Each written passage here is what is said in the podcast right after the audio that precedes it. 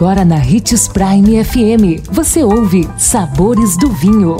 Todas as notícias e informações para quem ama o mundo do vinho. Apresentado por Sabores do Sul, Adega Emporium. Sabores do Vinho. Olá, uma excelente terça-feira para você. Eu sou Marlon Menegatti, sommelier internacional da Adega Sabores do Sul. E estamos começando mais um Sabores do Vinho.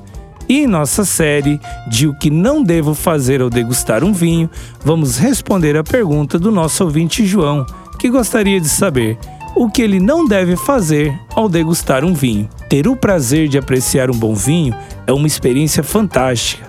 Porém, alguns erros podem prejudicar nosso contato com a bebida e fazer com que esse momento não seja tão bom assim confira os mais comuns para que você os evite. O primeiro, julgar o vinho pelo seu vedante. A rolha de cortiça maciça é sem dúvida o vedante queridinho de muita gente. Mas isso não significa que a qualidade do vinho deve ser medida por ela.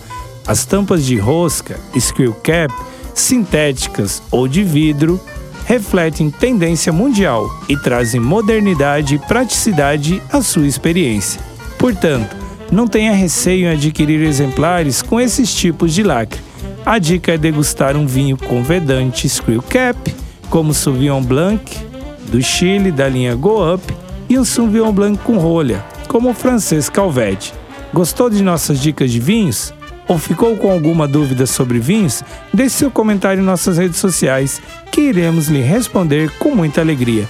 Procure por Marlon Menegatti 77, Adega Sabores do Sul ou Hits Prime 87.